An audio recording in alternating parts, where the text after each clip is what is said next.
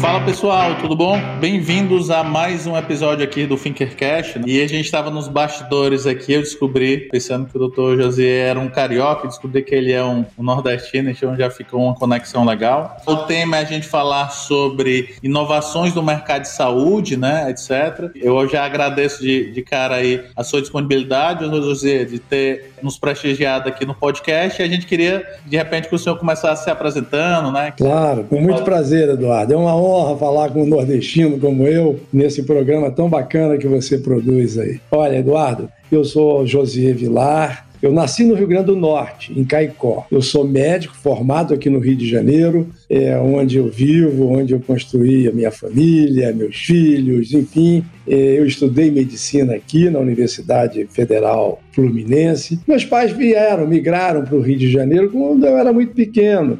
Eu tinha cinco anos de idade quando nós viemos para cá. E meus pais tentaram a vida aqui com muita dificuldade no início, e todos nós, os cinco filhos, tivemos que trabalhar desde muito cedo eu comecei a trabalhar com 13 anos de idade. Eu fui ser office boy. E eu era, mas eu tinha minha mãe, que era uma nordestina bacana, aquela caboclinha maravilhosa. Ela, muito inteligente, de baixa escolaridade. Ela tinha primário incompleto mas muito inteligente e muito perspicaz da relevância da educação para os filhos foi ela o amálgama que nos uniu todos, assim, no propósito de todos estudarem. Eu tinha 11 anos de idade, 12 anos de idade, ela, ela me colocou num curso de datilografia.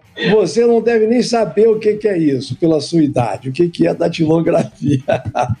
Olha, eu também fiz curso de datilografia. Mas as máquinas de datilografia eram uma ferramenta fundamental para o que era o, o antepassado dos nossos computadores. E eu fiz um curso de datilografia. Estou contando essa história porque ela vai ter muita importância para vocês entenderem a minha trajetória de vida profissional. Eu fiz um curso de datilografia, passado assim um ano, um ano e pouco, eu fui trabalhar numa empresa imobiliária como office boy, lá em Niterói, onde nós morávamos.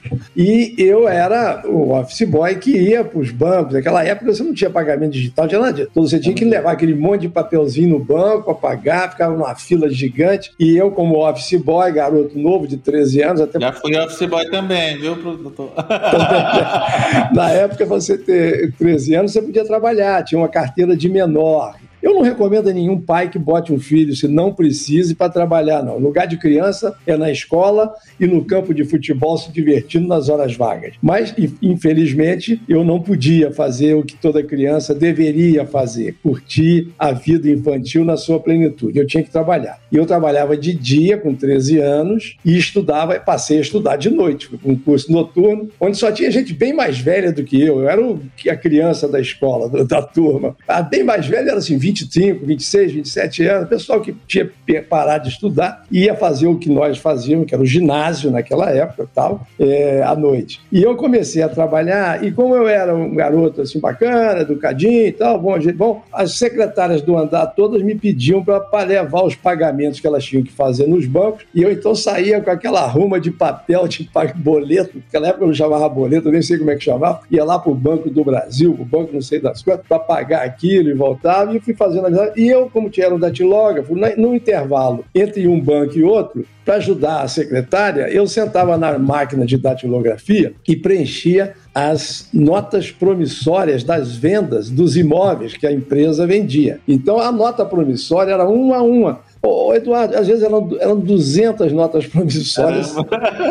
eu tinha que fazer aquele negócio, eu não podia errar, entendeu? Você tinha que ficar ali digitando, batendo, pá, pá, pá, pá. E eu fui ganhando uma habilidade na, na, na digitação, né, na, na da, da, máquina de datilografia, fantástico. Bem, passados uns tempos e tal, eu contei essa história das secretárias, porque eu vou contar também um detalhe. Numa das aulas, eu estava criança, você cutuca os dentes, assim, já tinha comido, comido qualquer coisa, você pegava pegava o lápis, aquela pontinha do lápis, para limpar algum, algum resíduo que tivesse ficado ali. E eu fiz isso uma vez, tantas vezes, sei lá quantas vezes eu devo ter feito isso, mas uma vez sem eu perceber, rompeu a ponta do grafite do lápis entre os meus dentes e aquilo ficou ali. Anos depois, eu comecei a sentir uma dor e fui. Aí, uma das secretárias que eu levava os boletos lá para pagar era a secretária de um dentista, e do doutor Castrup, lá em Niterói. E aí eu falei para ela: olha só, estou com uma dor de dente e tal, eu vou. Ter... Mas eu não tinha dinheiro para pagar dentista, eu tinha que ir numa, numa policlínica pública e tal. Ela falou: não, eu vou falar com o doutor Castrup e tal. Ele atende, ele atendeu, me tratou, restaurou o dente, eu estava com uma baita cárie entre as faces laterais, é, não era frontal, você não via a cárie, ela, ela era na face. Era entre os dentes. Era entre os dentes, entendeu? E aí ele restaurou aquilo e tirou lá, tinha um grafites e a ponta do grafite. e foi muito interessante essa coisa de como você recebe também muito daquilo que você dá, não é? é de ajuda e tal. Você sempre é ajudado na minha vida profissional eu fui muito ajudado, eu sou muito grato por isso. Então, primeira coisa que eu queria compartilhar com seus ouvintes é não deixem de ser gratos. A gratidão é uma coisa importante na natureza humana, em qualquer atividade profissional e especialmente no empreendedor. Ele tem que ser grato a quem compartilha com ele as coisas e ajuda no crescimento pessoal. É legal o senhor falar isso, porque assim, dentro das abordagens que a gente trabalha, né, tá muito focada a gestão centrada em pessoas, né? E se você não trabalhar a empatia, essa gratidão, essa não, isso é importantíssimo, cara. A empatia é fundamental. Você se colocar no lugar do outro, ver o que, que o outro está precisando, tentar ajudar as pessoas. Isso faz bem a alma, faz bem a alma. Eu sou mais velho do que todo mundo que está no seu grupo aí que está te, te ouvindo e nos ouvindo. Portanto, podem ter certeza do que eu estou falando. Eu sou um sujeito feliz comigo mesmo porque eu acho que eu consigo fazer o bem sem ficar esperando troco de ninguém, tá entendendo? Eu vou te contar algumas histórias na minha trajetória profissional que ratificam o que eu estou falando. Quando eu fiz, tinha 18, 17 anos, eu tinha um médico na minha rua que eu morava, que era um médico de, de, de bairro, né? Naquela época tinha muito isso. Ele na casa dele era, era a casa que ele morava e tinha na frente uma salinha lá da sala que ele usava como consultório e tal. E era um senhor muito bacana, o doutor João Nemer já morreu há muitos anos, muitos. E ele era uma pessoa que andava nas ruas da, do bairro que eu vivia, em Niterói, e orientava as famílias, as mães, para os filhos é, estudarem, para os filhos não ficarem, assim, as questões sanitárias, higiênicas e tal, Estava sempre, eu achava aquilo extraordinário, aquele senhor com aquela roupa sempre muito arrumadinho e tal e ele parava, dava uma bronca num, no outro, que não estava fazendo uma, uma, não estava tendo uma atitude sanitária correta de proteção contra sol, contra isso, contra aquilo. E aí eu, eu assim, eu, nos domingos, eu, eu era muito amigo do filho dele e tal, e, e, e a gente ia jogar futebol, e aí ele chamava para almoçar, e eu ficava encantado porque ele era turco, e aquela mesa de turca, de comidas variadas. Eu achava aquilo tão bonito, cara, e o jeito dele acolhedor, ele muito, aquilo foi me cativando. Eu falei, eu vou fazer medicina quando eu era menino e resolvi fazer medicina. Passei no vestibular da Universidade Federal Fluminense. Só fiz vestibular para uma universidade, porque na época você podia fazer para várias. Uhum. Mas eu morava em Niterói e tinha que fazer para a Universidade Federal, que ficava em Niterói, porque eu não tinha dinheiro para ir para as outras universidades, que era no Rio de Janeiro, a UFRJ.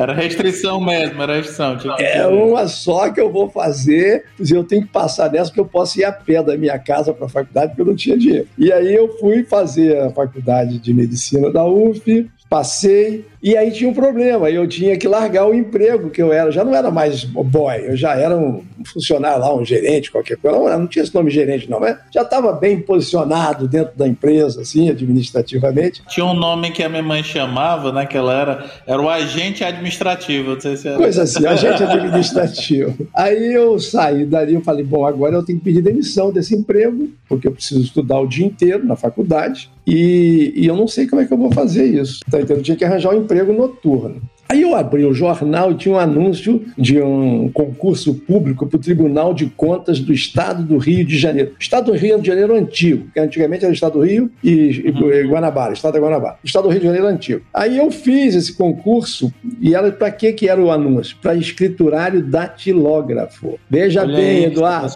escriturário datilógrafo. Eu fiz o concurso, estudei bastante as questões legais e não sei o que, tá, tá, tá, regulatórias. E, mas isso eu fui, fui ali mais ou menos, entendeu? Mas quando chegou na prova prática de datilografia, eu tirei em primeiro lugar e passei no concurso em primeiro lugar porque eu batia 220 batidas por minuto, que eu aprendi Já lá tinha experiência.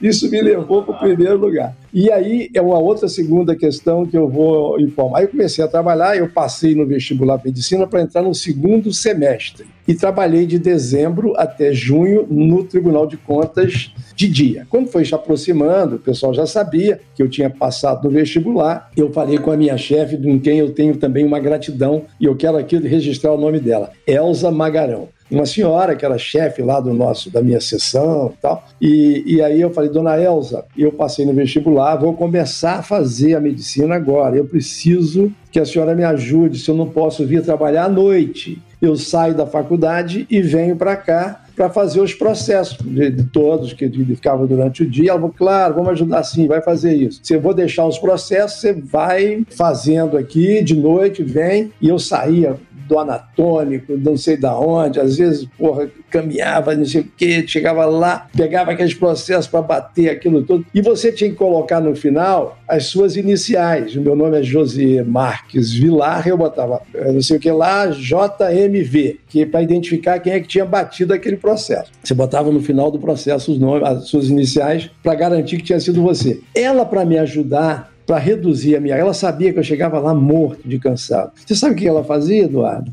Ela batia vários dos processos e botava JMV e deixava batido lá dos 15, 20, ela batia 10 para mim Caramba. e deixava os outros 10 para fazer. Eu fiquei muito grato a essa senhora. Depois, uns dois anos e tal, eu pedi demissão e fui trabalhar como um bolsista de banco de sangue e fiz a minha vida profissional como médico. Então foi assim que eu comecei a minha vida profissional e eu sou muito grato a essas pessoas que me ajudaram e me ajudaram muito. Posteriormente eu tratei dessa senhora, enfim, teve uma... Tem toda uma questão de corrente do bem, né? Um reencontro com a vida. E aí, depois eu fiz um concurso para professor de medicina, fiz a minha residência e tal, fiz pós-graduação, fiz mestrado e fui fazer, fiz um concurso para professor de medicina. Fui professor durante 20 anos e achei que estava no momento de eu contribuir também na área da gestão da saúde. Eu, Era aí a minha curiosidade, né? Eu,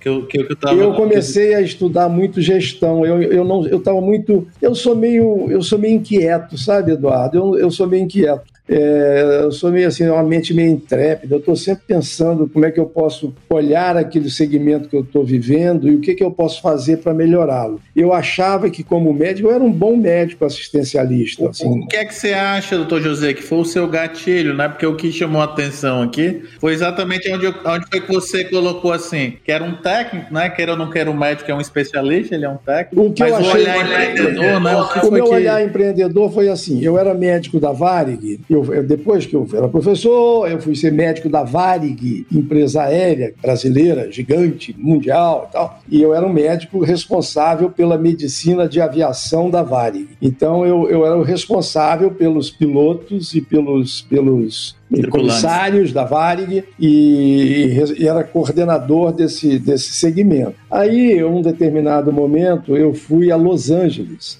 visitar uma base que a Varig tinha e lá estavam os médicos que atendiam os nossos baseados, funcionários. De vez em quando você tinha que ir lá para conversar com o médico, sei o quê, tá, tá, tá. E eu fui numa dessas. E um dia desses eu estava lá em Los Angeles e estava no hotel e estava vendo um programa de televisão, é daqueles programas eh, que tem na televisão americana e tal. E, e aí apareceu, daqueles programas vespertinos, né? Aí apareceu, Eduardo, uma cena muito interessante. Eu tinha feito, na minha enfermaria, no hospital universitário, onde eu tinha uma enfermaria sob minha responsabilidade, eu internava muito paciente com AIDS, porque eu tinha feito a minha, meu mestrado em manifestações pulmonares na AIDS, que a minha mulher era patologista e aí ela me ajudou muito a, identificar as lesões pulmonares na AIDS e de que forma eu poderia estar estudando aquilo e eu me interessei por aquele tema e fiz um mestrado nisso. E aí quando eu estava em, em, em, Los Angeles nesse hotel apareceu um programa de casas comunitárias que atendiam os pacientes aidéticos em Los Angeles. Foi em 1986 86, é, 86. É, aí eu, eu, eu vi aquilo e achei interessante porque nós tínhamos eu tinha muita dificuldade de internar meus pacientes no Rio de Janeiro que tinham AIDS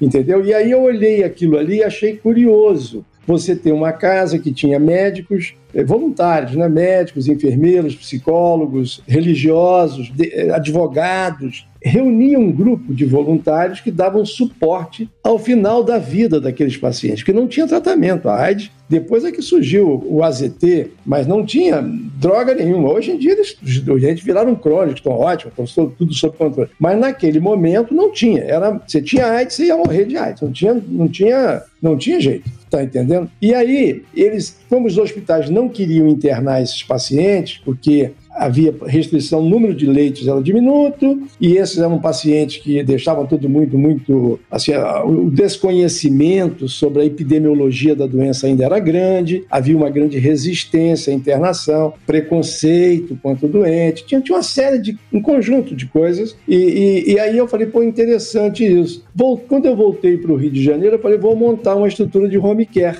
porque eu achei interessante essa visão é, de São Francisco estar tá fazendo isso. E vou montar uma estrutura de home care para atender a AIDS. E aí eu me reuni com amigos médicos e montamos uma estrutura que é a Pronep, que foi a primeira empresa brasileira de home care, mas não somente para atender. E aí eu percebi que o Rio de Janeiro, onde eu estava, tinha sido a capital federal e tinha perdido muito a importância política por ter deixado de ser a capital. Consequentemente, Sim. como ela perdeu a importância política, ela perdeu muito economicamente também. E a rede hospitalar existente na cidade era uma rede pública, fundamentalmente, porque e eram ótimos os hospitais públicos do Rio. O Hospital dos Servidores do Estado, o Hospital da Lagoa, o Hospital de Ipanema, eram hospitais de altíssima complexidade, atendiam do presidente da República a, a, a qualquer pessoa, e enfim, era um, um ambiente muito rico de recursos humanos e tecnológicos. Com a perda da capital, perdeu-se isso tudo. Os hospitais foram completamente canibalizados, perderam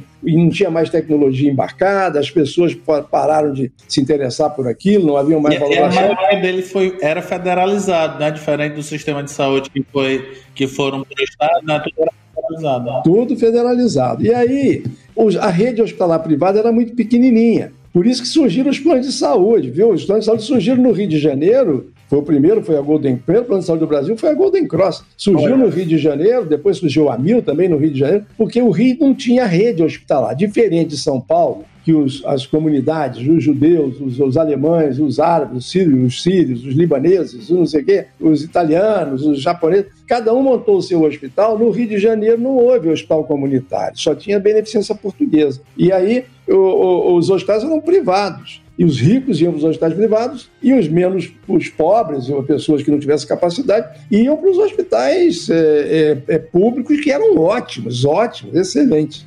Com isso, com a perda da capacidade, surgiu os hospitais privados é, precisando ser financiado por alguém para a população poder entrar. E aí surgiram os planos de saúde. Mas não tinha vaga para todo mundo, porque eram tudo clínicas pequenas, Samaritano, Procardíaco, sei o que, São Vicente. Eram tudo hospitais clínicas pequenas, e hoje são gigantes, mas antigamente era tudo muito pequenininho, não tinha rede dó, não tinha nada disso. E aí nós percebemos que o home care poderia atender não somente a pacientes com AIDS, mas a pacientes que não precisassem ficar dentro dos hospitais. E eram muitos que não precisavam. E com isso, nós fizemos uma empresa que foi muito exitosa. Então, o meu lado empreendedor veio dessa visão de uma necessidade a partir de um insight que foi, me foi dado por alguém. Eu não inventei nada, eu só olhei o que estava lá e falei, vou fazer uma coisa assemelhada, uma oportunidade para nós aqui no Rio de Janeiro. Sim, como isso, né? E até muito das, de, de, alguns negócios, por exemplo, o que, o que ficou mais famoso com essas ondas de, de negócios digitais ou startups foi aquele, aquele modelo de compras coletivas, né? Ele, na verdade, começou lá nos Estados Unidos. Sem dúvida. As pessoas fizeram né, a gente uma tem adaptação. Que ter... Eu vou repetir aqui o que o meu amigo Davi Zilbenstein, que é um cara muito bacana, que foi diretor, presidente da Agência Nacional de Petróleo e tal, e ele fala assim, José, eu sempre digo para meus filhos, tenha curiosidade e bom humor. Eu me apropriei desse dizer do nosso, do nosso Davi Zilbenstein e compartilhe com os seus ouvintes. Tenha curiosidade sempre e bom humor sempre. As duas coisas ajudam demais a você ser uma pessoa exitosa na vida profissional, empresarial ou não, isso não importa. Uma lição aqui de, de, de vida aqui para começar, né? E aí, só dando um spoiler, né? O, o, a Propronap acabou sendo adquirida, né? Pela Sodexo, né? Exato. Há dois anos nós fomos adquiridos por um grupo empresarial que eu até nem conhecia assim, a dimensão dele, sabe, Eduardo? Eu conhecia a Sodexo pelo cartãozinho de, de alimentação no Brasil. A, a Sodexo tem mais de 500 mil empregados no mundo, é uma empresa gigante, gigante, gigante de origem francesa, em vários negócios, turismo, lazer, saúde,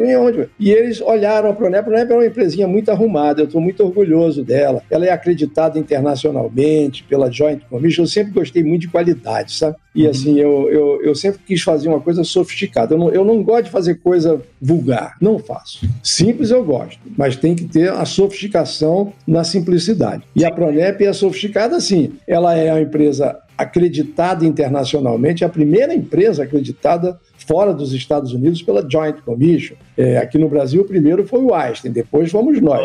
E, e nós temos assim um, uma história de qualidade muito boa, respeitada, de boa reputação. Eu sempre digo para os meus funcionários e compartilho com vocês: eu não me envergonho de nada que eu ganhei na vida é, do ponto de vista econômico, porque eu nunca fiz nada que merecesse ser questionado do ponto de vista moral. Tudo que eu tenho é fruto da minha reputação e do meu trabalho correto. Eu não tenho nada a esconder de absolutamente ninguém, jamais. Então isso me dá uma tranquilidade de poder dizer: Faça uma coisa certa, empreendedor jovem que está nos ouvindo. Faça a coisa certa, porque fazer a coisa certa é mais simples e muito mais barato do que fazer a coisa errada. Você vai ver que você começar, ah, eu não vou, eu vou dar, um, vou dar uma propina para o fiscal não me multar, eu vou fazer um negócio, não sei o quê. Esquece isso, você um dia vai pagar o preço. Saia dessa problema. armadilha. Esta é uma armadilha que muita gente cai e que eu recomendo. Não aceite, porque às vezes as pessoas, pô, é mais fácil você fazer isso, e, e, e tipo assim, compra o um remédio genérico e, e diz que é de marca, que aí você vai ganhar dinheiro a mais. Mentira, você não vai ganhar, você vai perder, a sua reputação vai embora. A sua reputação indo embora, você perde tudo que você construiu na sua vida. Não entre na armadilha. Sensacional. Outra conexão que a gente teve, né? Eu costumo falar duas coisas, né? Assim, fora, fora as minhas filhas, né? Eu só tenho o meu nome como bem, né?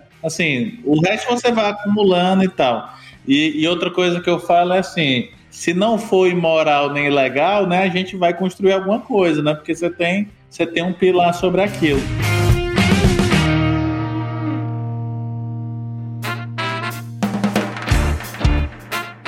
Depois dessa sua incrível jornada empreendedora, né? Eu acho que foi aí que a gente se conectou, né, viu, Rodrigo, é, é, com essa iniciativa que eu achei fantástica do FIS, né? Aí, isso me chamou muita atenção, né? Porque você tá a sua visão foi extremamente inovadora, né? Porque mesmo hoje, né, é, essas estruturas de home care né? Elas, elas, elas ainda estão numa jornada de crescimento, né? Você olhou isso lá há 30 anos atrás, né? E como é que surgiu essa questão de, de trazer e posicionar a saúde, né, Tô José? Eu sempre troco muita conversa com o Rodrigo, né? E, e, e, eu falo o seguinte: como eu vim de experiências de atenção primária, né? Às vezes a gente vai fazer, vai participar desses eventos lá no HC, lá nos hospitais, enfim, pelo Brasil, e as pessoas ainda estão é, resolvendo pequenos problemas, entendeu? O cara, ah, eu tô medindo o oxímetro, não sei o quê. Ah, eu tô vendo quanto de leite. Eu disse, cara, e o sistema de saúde, né? E, e, a atenção primária, né? Como foi que surgiu essa questão aí? É, na realidade, eu, eu, assim, como te disse, eu sempre tive muita curiosidade pelo sistema de saúde, assim, de olhar o público e o privado, de entender que o problema que nós temos, número um na saúde, se chama acesso. É isso que a gente é tem isso, que garantir é à população. Se você garante o acesso, você garantiu tudo que precisa. E o que, que você precisa fazer para garantir o acesso à população de forma forma equânime, que o pobre, o rico, o remediado possa ter acesso igual. Eu não estou dizendo que o pobrezinho tenha que ir para o Einstein, não. O Einstein vai o rico, está bom, mas eu quero que o pobrezinho vá para um hospital. Tem a mínima condição, né? Tenha condição de tratar. Pô. Isso é que é possível. Não é possível. Não é razoável. Não é moralmente aceitável que nós entendamos que a população possa ser segregada nos seus atendimentos. Então, eu digo assim: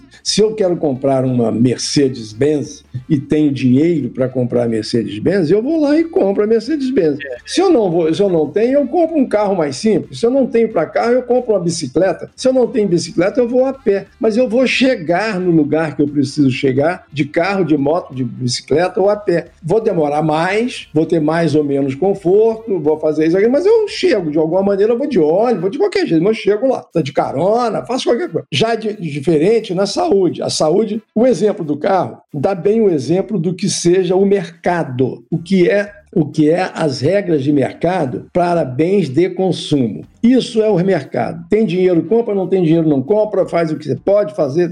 Na saúde, o bem de consumo, que é o serviço de saúde, ele não pode ser regulado exclusivamente pelas leis econômicas do mercado, porque tem outros aspectos. Eu não posso dizer para uma pessoa que se ela tem câncer, ela vai ser tratada se tiver dinheiro, se não tiver dinheiro, não vai ser tratada. Isso não é moralmente aceitável. Nós, brasileiros e brasileiras, jovens, não podemos aceitar isso. E foi olhando esse olhar do acesso que eu comecei a pensar o Fórum Inovação Saúde com 10 pilares: governança, gestão, educação, financiamento, regulação, modelos assistenciais, inovação, empreendedorismo e complexo industrial da saúde. São coisas que nós precisamos. Pesquisa, desculpa, o décimo é da pesquisa. São esses dez itens que tratam dos nossos pilares é, fazem com que o Fórum Inovação Saúde, a iniciativa FIS, trabalhe esses temas. E aí nós reunimos num grupo de WhatsApp cerca de 250 pessoas, líderes da saúde brasileira, do setor público e do setor privado, para discutir esses 10 itens. E a partir daí se desdobrou nessas coisas que o Rodrigo, meu filho, tem feito de uma maneira brilhante, que são os encontros virtuais, as discussões temáticas, criando aí plataformas de discussão, que eu tenho a sensação que é uma maneira que a essa altura da minha vida, que eu já estou, é, me sinto bem confortavelmente do ponto de vista é, econômico, do ponto de vista social, do ponto de vista familiar, eu quero retribuir um pouco para o país e para a população. Eu não tenho nenhum interesse eleitoral, não sou candidato a nada, não tenho filiação partidária, não é do meu interesse, está fora do meu, do meu objetivo, então não pense que eu estou fazendo campanha política. Muitas vezes, muitas vezes você pensa que eu não sou candidato a nada. Eu quero fazer o que eu estou fazendo, contribuir de uma maneira muito importante do meu, meu olhar para que a gente reúna as pessoas. É, esse é o meu papel, é de juntar essas pessoas. Isso é, isso é um hub, né? De, um hub de inovação, de transgressão. Nós temos jovens, tem que ser transgressor tem que pensar fora da caixa. A saúde não pode continuar do jeito que está, entendeu? A gente precisa encontrar soluções tecnológicas que facilitem o acesso. Nós temos aí populações ribeirinhas, populações indígenas, populações que vivem em miséria, que não têm acesso. Não faz sentido hoje, com telefone celular, com essa 5G que está chegando, com as conexões que a gente pode estar tá fazendo. Que era até o que eu ia lhe perguntar,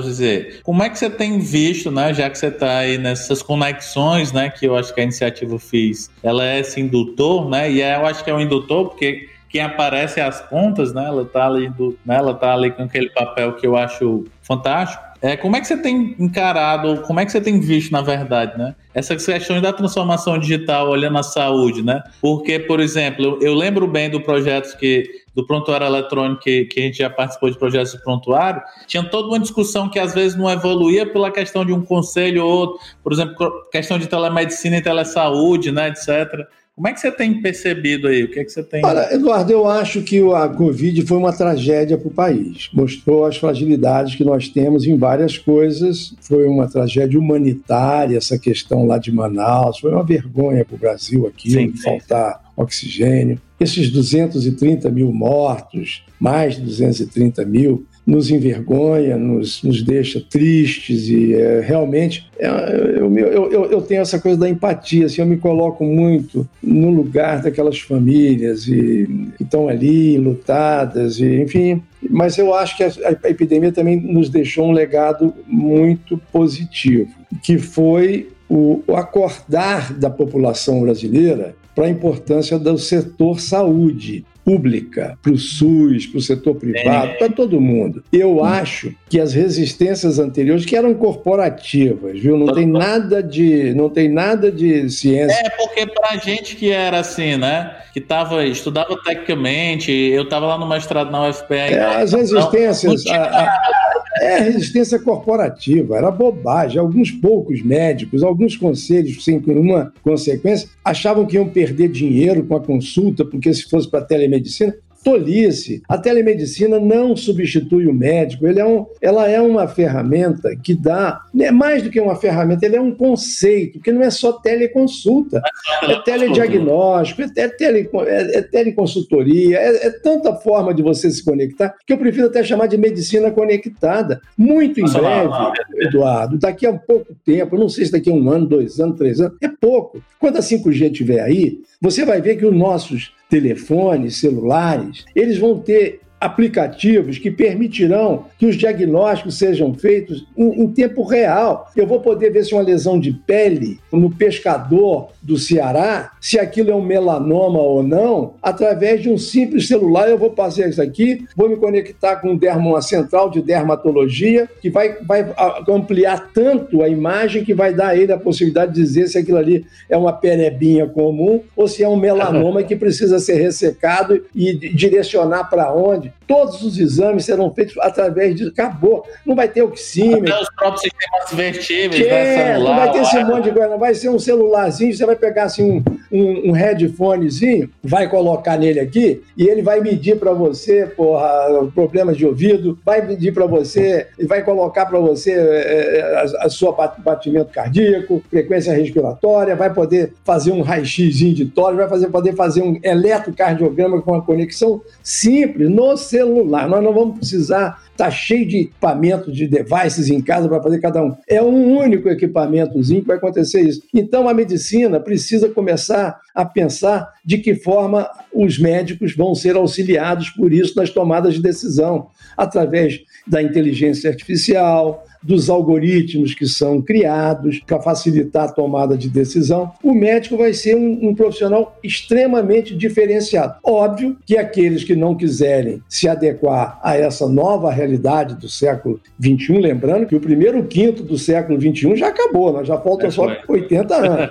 Então, a gente precisa agora correr atrás desse prejuízo na saúde brasileira e a inovação é fundamental para isso. Eu tenho lutado muito aqui no Rio de Janeiro para que nós transformemos a nossa cidade, que está degradada do ponto de vista de investimento, num, ambiente de inovação que permita ajudar. Nós temos aqui a COP, nós temos a UFRJ, a Fundação Oswaldo Cruz, a Petrobras com seus magníficos laboratórios e centros de pesquisa. A FGV mesmo, né? Tem a FGV. É. Muita coisa. Eu acho que é, cabe ser aqui uma espécie de ambiente de desenvolvimento. Precisa ter incentivo e interesse dos políticos em fazer isso. Infelizmente, o Rio de Janeiro é uma tragédia em termos de escolhas de governantes. Mas agora vamos ver se a gente consegue dar a virada de jogo que a gente precisa aqui. Eu estou muito animado com o futuro da inovação na saúde, sabia? Eu acho que a resistência a essas questões. Você citou aí essa questão do prontuário eletrônico único, não, não, não, não faz o menor sentido você não carregar em um ambiente. Já tinha os modelos do HL7. Aí o pessoal vai fazer o Open Air, porque o HL7, eu, cara, já está formatado.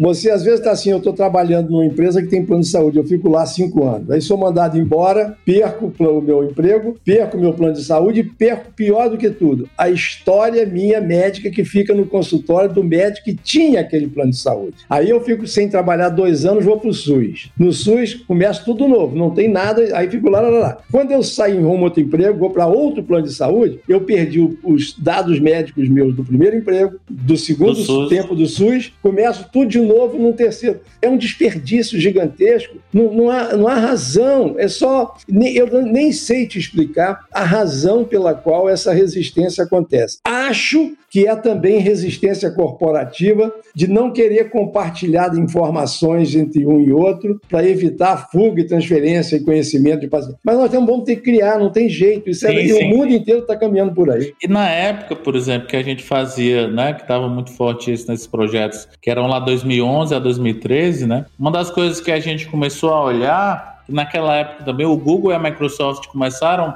começaram iniciativas disso, né, lá nos Estados Unidos, e, e tinha o Microsoft Health, né, e, e, e, o, Google Health, eles deixaram disso porque então aí a gente percebe que na verdade é um movimento mais global, né? Assim, essa, vamos, vou, vou chamar aqui entre aspas, né? Dessa abertura de cabeça, né? De dizer, cara, calma aí, o mundo tem que se transformar e porque. Eu acho que a, eu acho que a pandemia mostrou isso, sabia? Que o mundo precisa se transformar, se conectar, facilitar o acesso à informação, porque isso faz diferença entre a vida e a morte. Sensacional.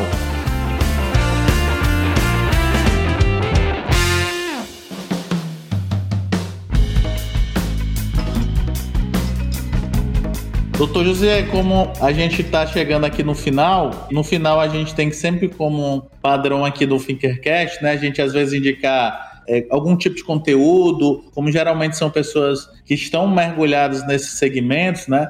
O que, é que você está vendo aí de desafios? O que, é que você está vendo de, de repente oportunidades de mercados, né? Porque a gente tanto, tanto tem esse público de pessoas que estão querendo empreender né? Como do outro lado tem os executivos que estão aí nas suas jornadas de transformação, né? Se a gente tivesse que apontar ali três tendências ou coisas que você tem percebido aqui sobre isso. Eu estou percebendo e estou investindo, inclusive, na questão da educação, tá entendendo? Agora eu quero empreender na educação. Estou empreendendo já na educação, na educação corporativa, porque eu acho que nós temos aí, e aí eu compartilho isso com os nossos ouvintes desse podcast. É, nós temos um grande problema na, na saúde que são as pessoas. Nós temos que qualificar qualificar as pessoas melhor. A epidemia mostrou isso. É, nós temos que qualificar do ponto de vista técnico e do ponto de vista comportamental. O profissional de saúde precisa melhorar tecnicamente e comportamentalmente. E é muito difícil isso, porque nós temos no Brasil 1 milhão e 500 mil 1 milhão e 500 mil profissionais de enfermagem, por exemplo.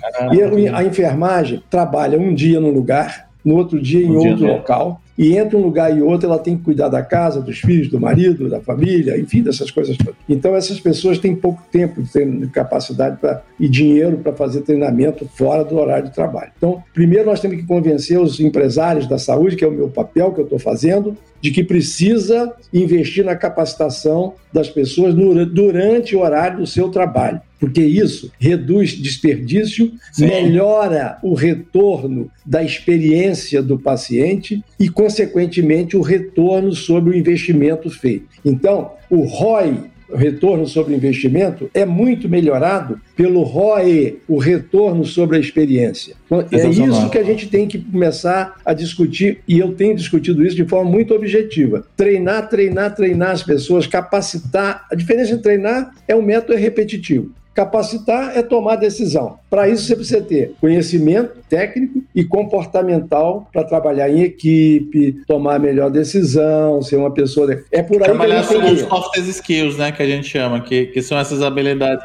de criatividade, né, e outras coisas. Então, depois eu acho que até a gente tem que conversar sobre isso, porque a gente teve uma experiência aqui do spin-off, inclusive que a gente encontrou o próprio Rodrigo no Web Summit lá em 2018, né? Que a gente, a, a perspectiva era a gente usar é, é, de singularidade, né, para as formações de, de adultos, né? Porque meu, eu costumo brincar com o meu nome é Freire, né? Eu faço alusão ao Paulo Freire, daquela questão da andragogia, né? Mas tem o um movimento da eutagogia, ou seja, eu tenho os conteúdos que a gente tem que colocar, porque, por exemplo, se a gente olha e olha na essência, um podcast como esse que a gente está trocando é uma baita aula, entendeu? Isso é um conteúdo, isso é, um, é, um, é uma questão de aprendizagem. Então, hoje, né, diferente quando, não que, o, que, o, que a educação formal, ela não precisa, mas ela está sendo revisitada, né, e, e revista sobre isso, e tem todo um processo também, né, de, de feudos, de regulamentações e tal, mas é uma situação fantástica e a gente viu uma boa oportunidade disso, né? De, de olhar essa singularidade, porque você pega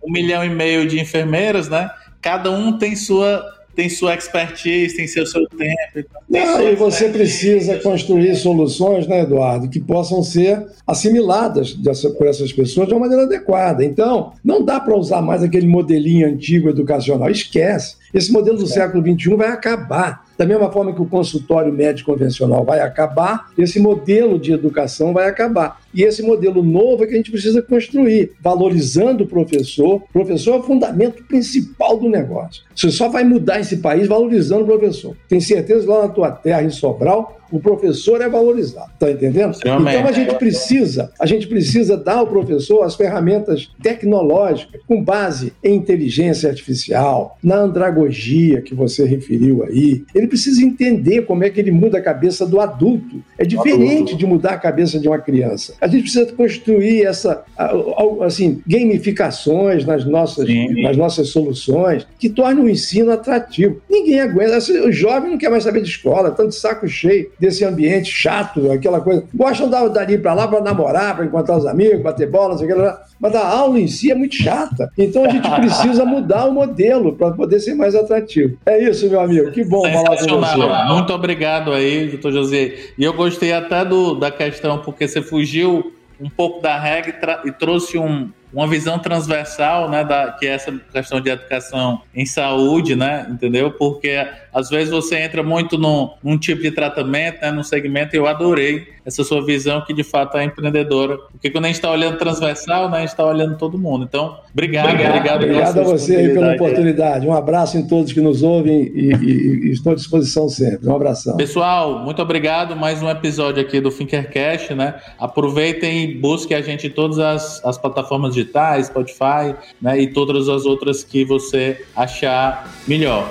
E até o próximo episódio. Um abraço.